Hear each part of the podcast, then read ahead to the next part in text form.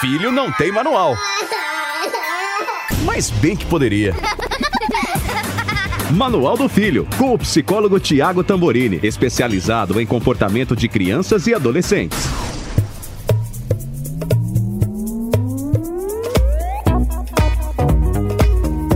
Olá, bem-vindos ao nosso Manual do Filho, esse podcast do conteúdo Jovem Pan para ajudar você, pai, mãe, avô, né, adulto responsável a superar ou quem sabe entender melhor o seu filho, adolescente, criança. É por isso que tenho aqui ao meu lado o especialista, né? Porque quem sou eu aí para trazer essas dicas para vocês? O Thiago Tamborini, que é psicólogo clínico, professor universitário, escolar, nas áreas de psicologia e pedagogia. Veja quanta coisa, gente. Orientador de carreira e palestrante e autor do livro que eu amo esse título, Como Educar no Século XXI, o guia antipânico para pais e mães. Thiago. E aí, que delícia estar aqui de novo, hein? Não é? Show, muito legal, muito legal. Bom saber que você gosta do nome também, né? Um Eu nome... gosto porque tem a palavra pânico. porque muitas marcas que é, são relacionadas ao universo infantil, acredite você, evitam usar algumas palavras gatilho, como por exemplo pânico, uhum. né? Não associar a palavra pânico é... com ali aquela marca, aquele produto, como se pânico não fosse a melhor palavra para descrever essa é a história de ter criança em nossas vidas, adolescentes. Gente, é pânico completo. E a ideia do livro era diminuir este pânico, então por que não estar ali, né? Então que bom. Muito bom. E você sabe que os nossos ouvintes aqui do podcast, eles já estão mandando as suas dúvidas, né, a respeito de fases e de coisas que acontecem na vida dos seus filhos. E a gente teve uma ouvinte em especial, a gente costuma não divulgar os nomes aqui para não expor ninguém no podcast. É, essa nossa ouvinte perguntou a respeito de dislexia. Né? Ela trouxe pra gente que o filho tinha sido diagnosticado com dislexia e que ela estava um pouco perdida em relação a isso, é, em como conduzir a partir de agora depois desse diagnóstico. E falando com o Thiago, eu, que também não sabia nada desse assunto, vim a descobrir que não é algo que o psicólogo trate é isso, Thiago? Não, é o seguinte, é, a dislexia ela tem dois lugares de tratamento. Então o psicólogo ele vai tratar os efeitos ou a maneira de lidar com esta questão. Então um disléxico pode ter, por exemplo, situações onde ele se sente intimidado na escola ou ele tem ali uma dificuldade de lidar com a questão de algum tipo de limitação, coisas do gênero. Mas eu não trato da dislexia, ou seja, eu não ajudo a melhorar este processo de dislexia. Quem faz isso são outros profissionais e por isso o nosso convite hoje aqui. Gente, a ajuda dos universitários aqui no Manual do Filho. Hoje a gente recebe a Regina Sarran. Tudo bom, Regina? Tudo bem. Vou fazer Obrigada. seu resumo maravilhoso aqui também, tá? Ela que é neuropsicopedagoga, terapeuta familiar e educadora parental pela disciplina positiva, que atuou 15 anos no universo escolar e desde 2007 trabalha em consultório particular com crianças e famílias. Então quer dizer que esse lance da dislexia do filho da nossa ouvinte teria que obrigatoriamente passar por você. Sim, na verdade, a dislexia é um transtorno neurológico, né? É, a, a criança que tem dislexia, ela nasce com a dislexia. E só que ela só vai saber que ela tem dislexia quando ela começar a aprender a ler e escrever.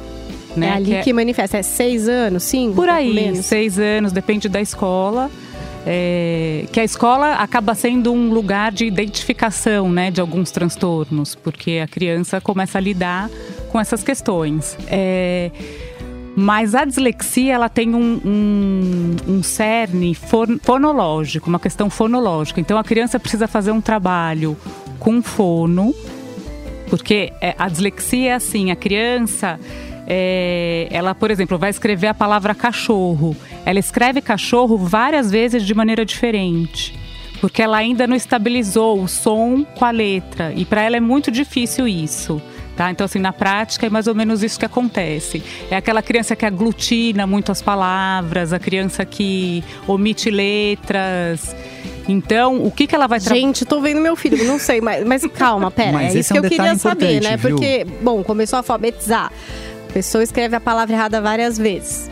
Acho que 90% escreve errado várias sim, vezes. Sim. Esquece de pôr a letra, né? Principalmente, por exemplo, quando é a combinação D com a vogal E.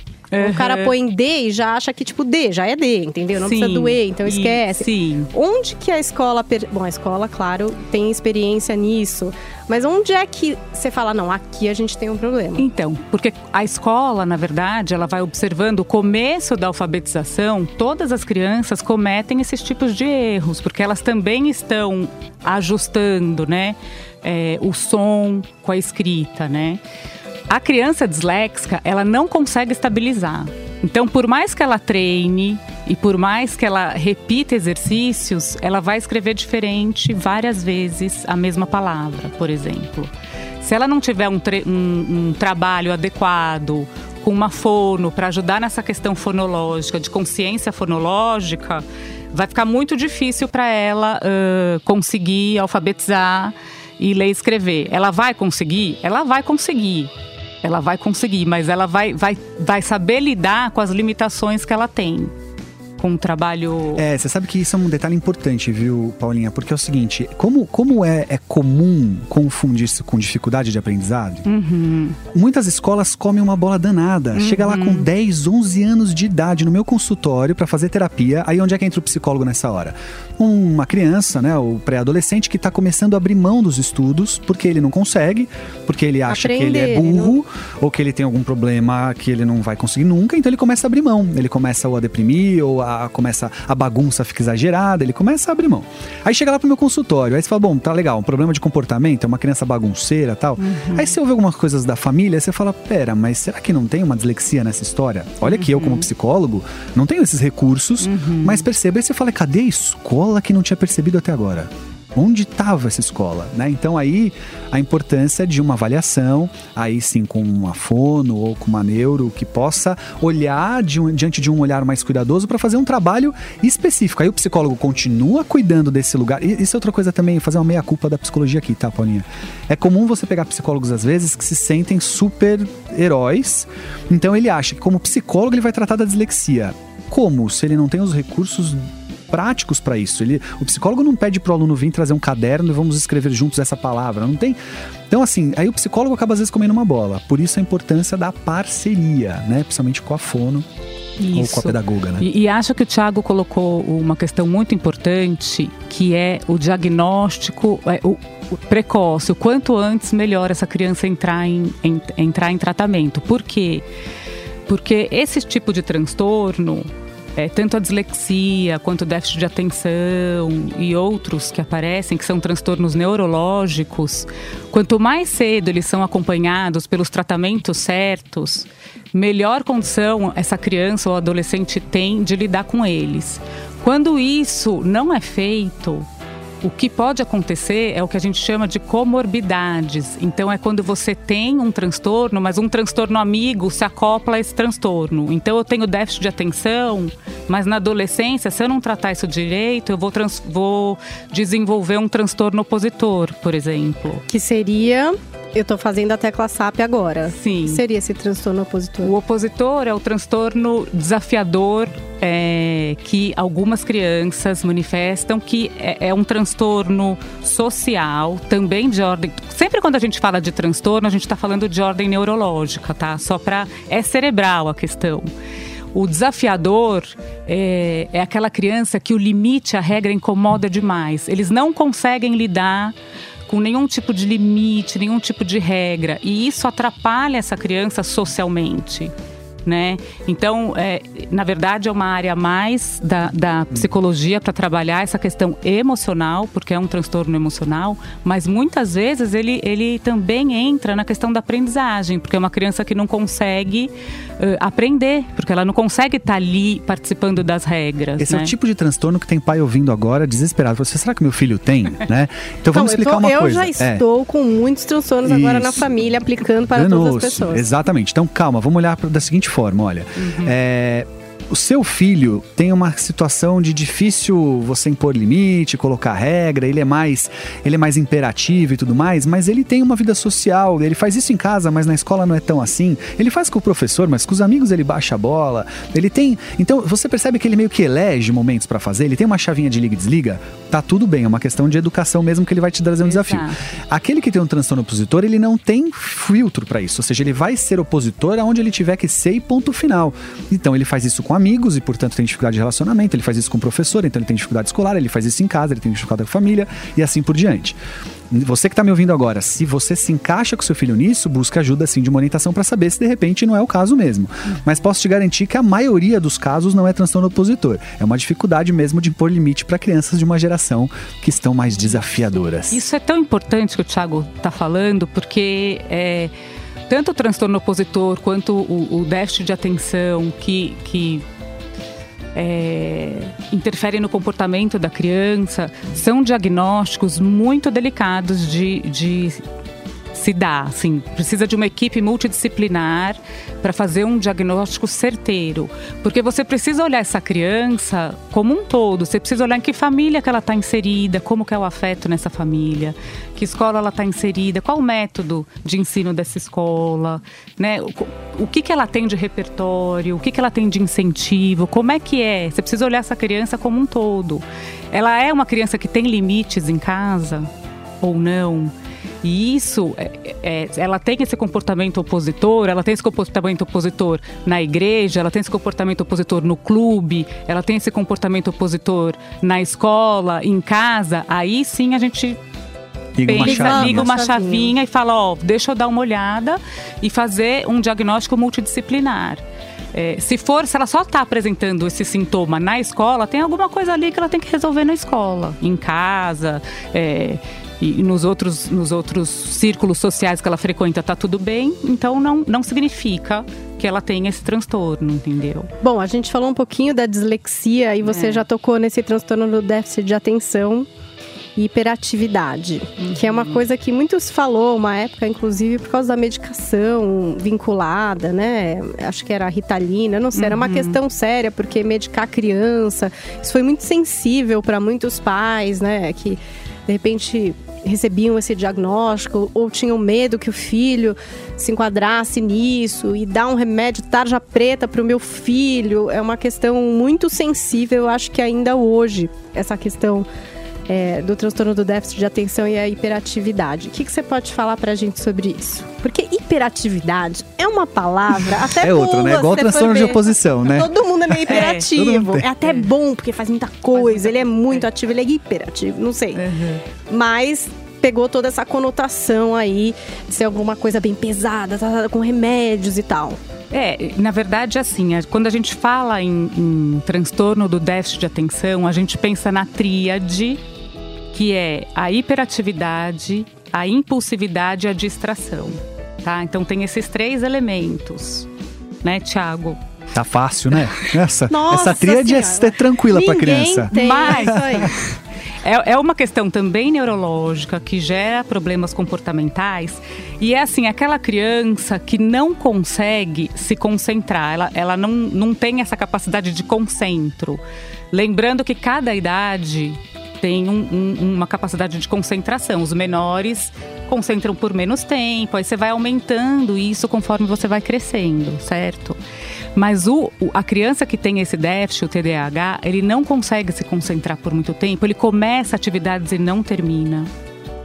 Né? Ele começa várias propostas e não consegue terminar, ele não tem foco. Em nada, Em isso que é legal. nada. Então, por exemplo, por exemplo, né, pode vir com hiperatividade ou não. Então você pode ter o TDA, veja se eu Uhum. estou certo, Regina, e- barra H, hiperatividade. Então, Uhum. por exemplo, uma criança só com TDA é aquela criança que geralmente demora mais tempo para se perceber o problema. Porque pode, e, e é mais comum nas meninas, né, até onde Isso. sei. Porque é, sabe aquela menina quietinha da sala, que tá sempre ali, ela às vezes tá no mundo da lua dela, mas ela não atrapalha, ela não conversa, ela não, né? Então o professor fala assim: "Ah, ela é até esforçada" e vai seguindo sem muitas vezes se perceber que ela tem uma dificuldade de déficit de atenção, onde para ela a concentração, o foco é muito difícil. Quando você inclui O hiperatividade, aí você complica mais ainda a história. Porque além dela ter essa dificuldade, ela tem uma questão de, é, é, de, de espaço corporal muito complicada. Então ficar sentada é muito difícil, ficar parado sem fazer nada é muito difícil. Aí você me fala assim, pô, mas uma criança saudável não vai ser assim? Uma criança saudável gosta de andar, correr, se mexer e tal. Sim, mas aí você me diz assim, olha, o meu filho tá com 10 anos de idade, ele nunca assistiu um filme até o final, ele nunca conseguiu ficar num cinema até o final. Tá, tem criança que não gosta. É algo mais extremado. Tudo bem. É, aí você começa a somar. Dorme muito mal, tem muita dificuldade de sono. Uh, não, nem videogame às vezes consegue ficar conectado sem parar e para fazer outra coisa. Às vezes joga, tá falando no videogame, celular e tal. Aí você falou, opa, peraí, tem alguma coisa que precisa ser observada. Pode ser só uma criança ativa mesmo. Aliás, aqui vai uma observação importante da minha profissão. Muitas vezes é um erro diagnosticar com déficit de atenção e hiperatividade. Eu vejo muito diagnóstico errado, muito, né? Então, com muito cuidado onde você vai buscar uma orientação, muito. Sempre tente uma multidisciplinar, vai, leva no psiquiatra ou no neuro e num psicólogo para ter uma duas Visão visões, é. Porque às vezes você chega, uma família chega num psiquiatra hoje e ela conta do filho com aquela energia de quem tá muito cansada. O psiquiatra, se ele não, ou o neuro, se ele não tiver com uma escuta muito apurada, ele vai achar que tem déficit de atenção e hiperatividade mesmo. Ele vai ter que fazer alguns exames ali na hora tal, uhum. e muitas vezes ele entra nessa. O psicólogo, ele vai falar, tá, peraí, vocês estão é cansadérrimos de serem pai às vezes, né? Tá quem tá difícil nunca, essa função, né? Quem nunca, galerinha? É, aí você tem mais tempo, porque você atende várias vezes, né? Então você tem tempo de ir acalmando e falar, opa, peraí, será que não tem uma função de pai e mãe aí que tá distorcida tal? Posso então, fazer uma pergunta? Eu tive, é, o meu filho, gente, tá em curso aí para ser uma pessoa muito hiperativa. Tô brincando. Quantos anos, Paulinho? Animado. Meu filho vai fazer oito anos. Não, ele é uma pessoa que realmente ele não, não tem muita parada, ele tem esse negócio de não ficar sentado. Ele é um menino sacudido ali. E, e eu cheguei a perguntar na escola com todas as letras. Gente, será que não tem aí um, um, lance, entendeu? Será? Aí, o que elas me responderam na hora, para mim foi tranquilizador, foi assim: jamais. Ele sempre sabe do que a gente tá falando. Uhum. A gente tem uma impressão de que ele não está concentrado ou que ele não está prestando atenção, mas quando ele é chamado e a gente traz ele, ele sabe, ele tem contexto, ele sabe onde ele está. Perfeito. E aí eu falei, caramba, que bom, né? Então, quer dizer, parece é. distraído. Mas não tá. Não, mas tá aprendendo. Tá aprendendo. O distraído mesmo, é, que, que, que tá na tríade da, da hiperatividade, da impulsividade e da distração, ele escuta qualquer barulhinho lá na rua, ele já perdeu o que tá acontecendo aqui. Ele já, já... Migrou. Migrou para lá. Agora, isso, isso, isso também é comum, distrair não quer dizer que tem o, o transtorno, tá? Tem, parece Por isso que, é quando é uma coisa muito, muito hiper, né? É, é tão perceptível porque é na o, vida pessoal isso. e na vida escolar também. Pensa que o cérebro dessa criança é hiperativo. O cérebro é cerebral, ele não para, é uma hiperatividade. Né? Então, quando é pedido para ele, é exigido dele é, um, um foco maior, um hiperfoco para fazer uma atividade, ele realmente não consegue. Então, como que a gente, como que a gente trata? É, dependendo do grau, né? Porque existem diferentes níveis. Né? níveis uhum. é, muitas vezes não precisa de remédio, algumas vezes sim precisa de remédio. Se isso está muito fora do controle, essa criança não consegue produzir nada, não consegue aprender, talvez precise de um de um remédio, mas isso precisa de um acompanhamento do neuropediatra ou do psiquiatra infantil. É, mas muitas vezes no trabalho terapêutico, psicopedagógico, a criança vai é, reconhecendo e trabalhando recursos que ela consegue lidar com isso. Entendeu? Conforme ela vai crescendo, ela, ela consegue lidar com isso. É, até porque tem muito disso, é, isso é muito às vezes é, intensificado, porque como eu não reconheço esse problema, eu acho que eu sou só uma pessoa difícil. Então isso vai se é, é, vai, aumentando a dificuldade dessa criança quando ela se torna adolescente. Ela é uma adolescente difícil, não é? Então, esse é o papel dela, é ser difícil. E aí, muitas vezes, ela vai criando problemas que ela não precisaria. Aí, num processo terapêutico, ela vai entendendo que ela não é uma pessoa difícil, ela tem uma dificuldade específica.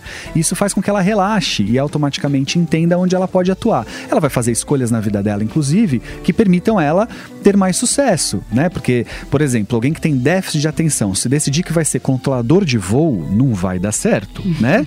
Vamos combinar que você tem que fazer escolhas na sua vida que você tipo se eu, sinta... que sou de humanas, claramente não vou fazer uma conta, vou usar a calculadora. Não é? Essa é é a ideia. Essa é a ideia, né? Mas aqui vale uma observação também, viu? Muito bacana, Paulinha, porque assim, ó, eh, o que eu observo dos pais hoje foi uma crescente demanda de patologização dessas crianças, seja da dislexia, da hiperatividade, do transtorno opositor.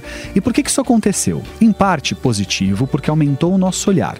Nós estamos mais cuidadosos, a gente está mais atento aos filhos. Até porque famílias menos numerosas, né? Antigamente você tinha 5, 6 filhos, você ia prestar atenção que um era operativo, que nada, né? Toca o barco.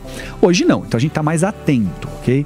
Mas junto disso surgiu também a ideia de um filho projeto, né? Eu já falei aqui isso em outros podcasts, tá? Então a partir de um determinado momento eu decidi se eu quero casar ou não, se eu quero ter filho ou não, quantos filhos eu vou ter, quando, como. Tem mãe marcando data para engravidar, para nascer na época do signo que ela acha que é melhor. Então a gente começou a entrar numa onda de filho projeto, filho tem que ser desenhado.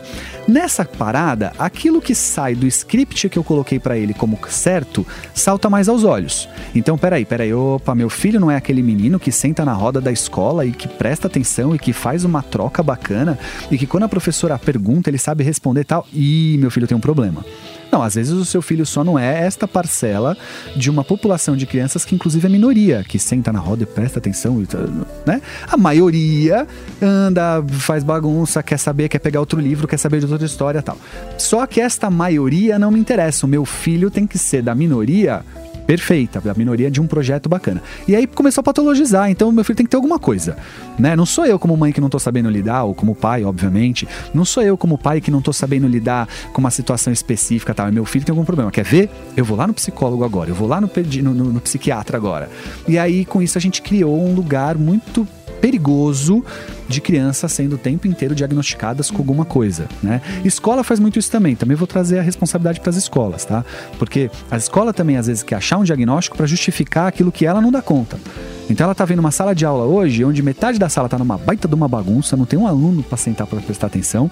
Mas se ela conseguir ali dois, três com diagnóstico, ela já resolve parte do problema. Então fica assim, olha, leva no psicólogo, leva no. Aí chega lá na minha clínica, eu olho e falo assim, então, não, seu filho tá, tá tudo bem, assim. Tipo, aparentemente não precisa nem de terapia. Ele é uma criança só ativa, uma criança que. Ah, mas é que a escola. Você entende? Então a gente tem que tomar um cuidado, às vezes, de não patologizar demais. Essa é a Gente, sou muito perdida. Porque a Exatamente. escola pode estar achando um problema ou não achando esse problema. E os pais, agora que estão ouvindo esse podcast, estão, meu Deus, o que eu faço? O que eu faço? A escola não me falou de um problema e tem um problema de repente. Acho que vai todo mundo marcar consulta. Sabe? Já acorda, eu acho que é melhor eu marcar uma consulta Então só deu por certo a nossa estratégia, hein, Regina? é. Essa era a Quer ideia, era sair desse podcast cheio Na de verdade, gente na eu nossa acho agenda. que a informação é super importante assim para os pais, até para sair desse lugar que o meu filho tem alguma coisa, né? As crianças, cada uma tem o seu perfil, o seu jeito. Isso que o Thiago trouxe é muito importante, porque a gente tem que aceitar o nosso filho do jeito que ele é. Às vezes ele é mais movimento mesmo, é mais. E como que eu lido com isso?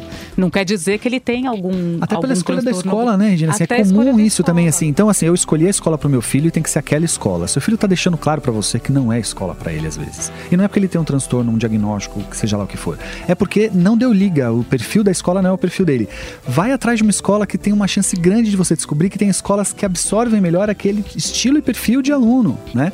Mas não, peraí, peraí. No meu projeto, meu filho tinha que estudar nessa escola. É. Isso quando é possível, obviamente, escolher a Sim, escola, escolher a né? escola, exato. Porque a gente tem uma questão também aí das escolas que a gente tem uma aprendizagem muito convencional na leitura e na escrita. Então, por exemplo, as crianças que têm um pouco mais de dificuldade nessa área, elas saem perdendo em aprendizagem. Se a escola amplia um pouco esse repertório de, de ensino com projetos, com mais oralidade, é, leitura de imagens, outras propostas, ela, favor, ela ajuda mais todo o grupo, porque não é todo mundo que vai ser, vai aprender bem a leitura e a escrita e vai ser esse o caminho da aprendizagem. Às vezes as crianças fazem relações através de outros recursos, né? Então se a escola proporciona isso, é ótimo.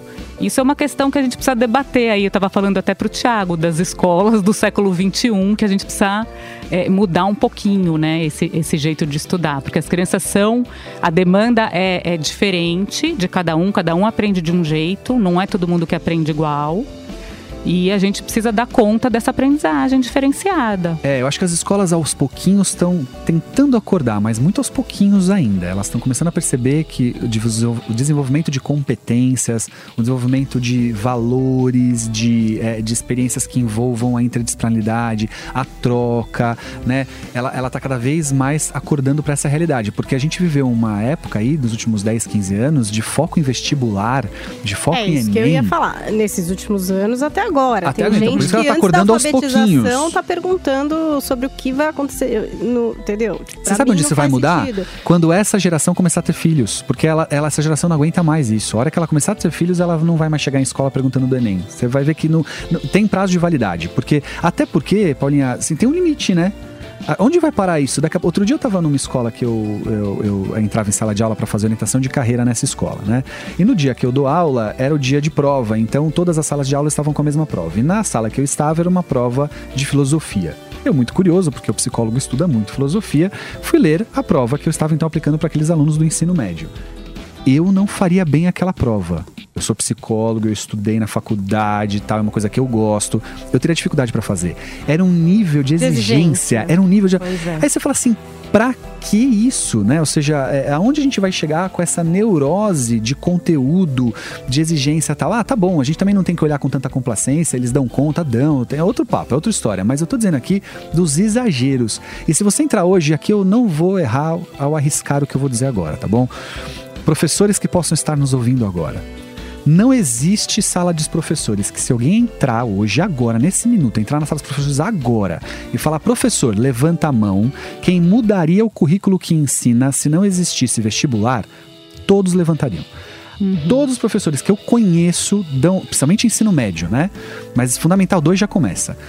Todos eles, se não existisse a demanda conteúdo vestibular, mudariam o currículo que eles dão. Eles seriam, no mínimo, mais abrange- menos abrangentes, né, mais leves no conteúdo e colocariam coisas que eles, como professores, entenderiam sendo mais ricas. então, por que, certeza. que isso não está acontecendo? Vamos, revolução paulista agora fazer passeata. Né? Mas Por é- alguma isso vai precisar mudar uma hora, né? Você vê, se uma criança ou adolescente hoje quiser aprender a tocar violão, ele vai lá no YouTube, ele coloca lá o vídeo do- de alguém ensinando a tocar violão, ele aprende a tocar violão.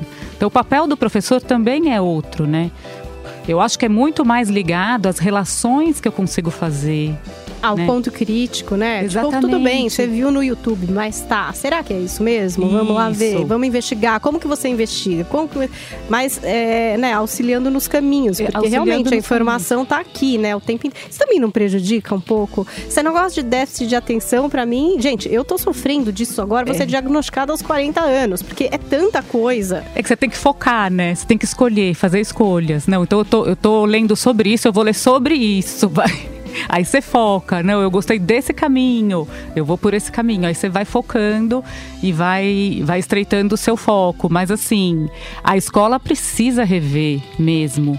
é, o modo de ensinar, porque o cérebro ele aprende também pelo prazer, né? Então quando a criança sente que tem um significado naquela aprendizagem, é, um projeto que ela vai se envolver, que vai ter um produto final, que eles vão fazer juntos, vão participar, é outro tipo de aprendizagem, né? Muito mais significativa para eles. É, as escolas estão com muita dificuldade de fazer isso. E por isso, talvez, esse diagnóstico todos é tão importante é. o que a gente está conversando aqui. Porque eu entendo que a gente também não facilita muito a vida dos pais quando a gente diz: olha, pode ter dislexia, mas cuidado, pode ser só uma dificuldade de aprendizagem normal. Olha, pode ter hiperatividade, mas pode ser só uma criança ativa, tá? Eu sei que o pai está ouvindo a gente agora e fala assim, tá bom, e aí faço o que com isso agora? Vou pro psicólogo, vou pro neuro, vou. Não, o que a gente também está querendo dizer aqui é o seguinte: olha, observe, você como pai e mãe tem a condição de discernir o que está te preocupando ou não. E saia do senso comum. É isso que a gente está tentando também te dizer. Porque o que acontece é que hoje pais e mães estão com muita dificuldade de se conectar com aquilo que eles têm como essência de pai e mãe. Sabe aquela coisa de eu sabia que o bebê estava chorando de cólica ou de fome ou de frio? Sexto sentido. Esse sentido, mãe tem isso, o pai também. O pai de antigamente não tinha, mas os pais de hoje são mais atuantes, mais próximos. O pai também sabe se está chorando de cólica ou de frio. É que a mãe está muito mais conectada, inclusive energeticamente com aquela criança. Mas, poxa, essa mãe, se ela continuar imbuída desse lugar de sexto sentido de percepção dela em relação ao filho, ela saca se essa dificuldade de aprendizagem tá só numa questão de tipo, poxa, ele tem mais dificuldade, ou ele é mais distraído e tal, ou se realmente tem a ver com algo que está indo além, uhum. né? E aí vai atrás de entender melhor, vai buscar orientação e tal. Ao mesmo tempo, ela também saca se estiverem exagerando, assim, sabe? Ela vai olhar e fala assim, Exatamente. peraí, mas será que a escola, será que a escola... Ah, não, meu filho, não, pera, deixa eu olhar direito para ele, deixa eu colher outras informações, sabe?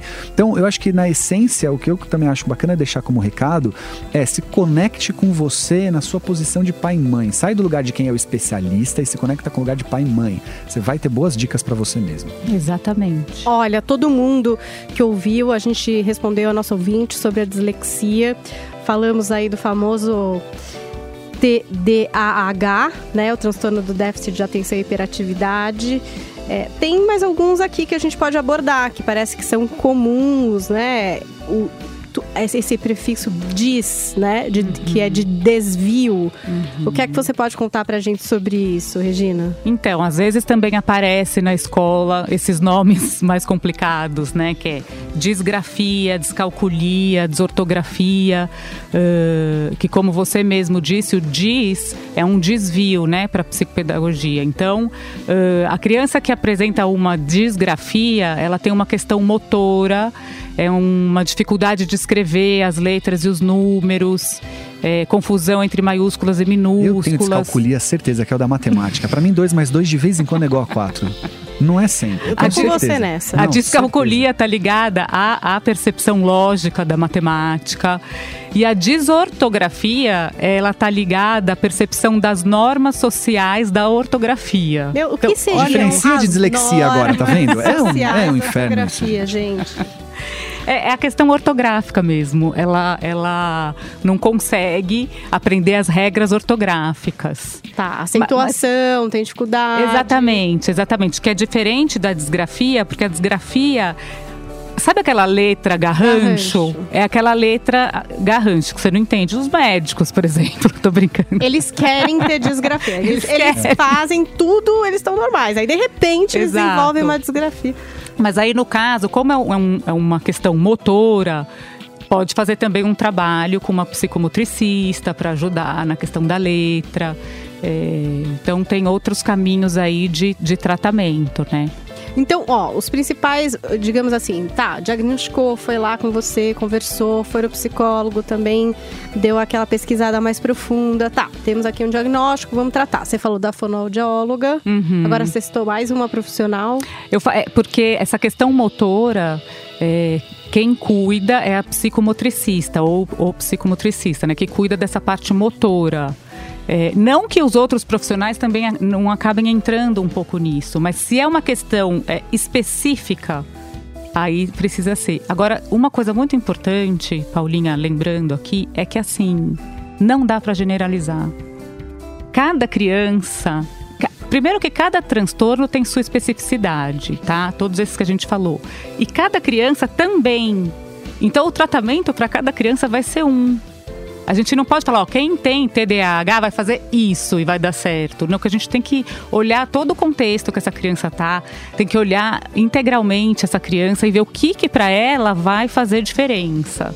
E que funciona para cada criança. O que funciona para né? ela, o que, que funciona para essa família, como essa família pode ajudar. Né? Então, por isso que é tão delicado tanto dar, é, fazer um diagnóstico quanto o tratamento. É, e, é e você tem também, o que a gente não citou, o pedagogo psicopedagogo, é. né? Que também atua, entre outras tantas áreas, essa questão da aprendizagem, né?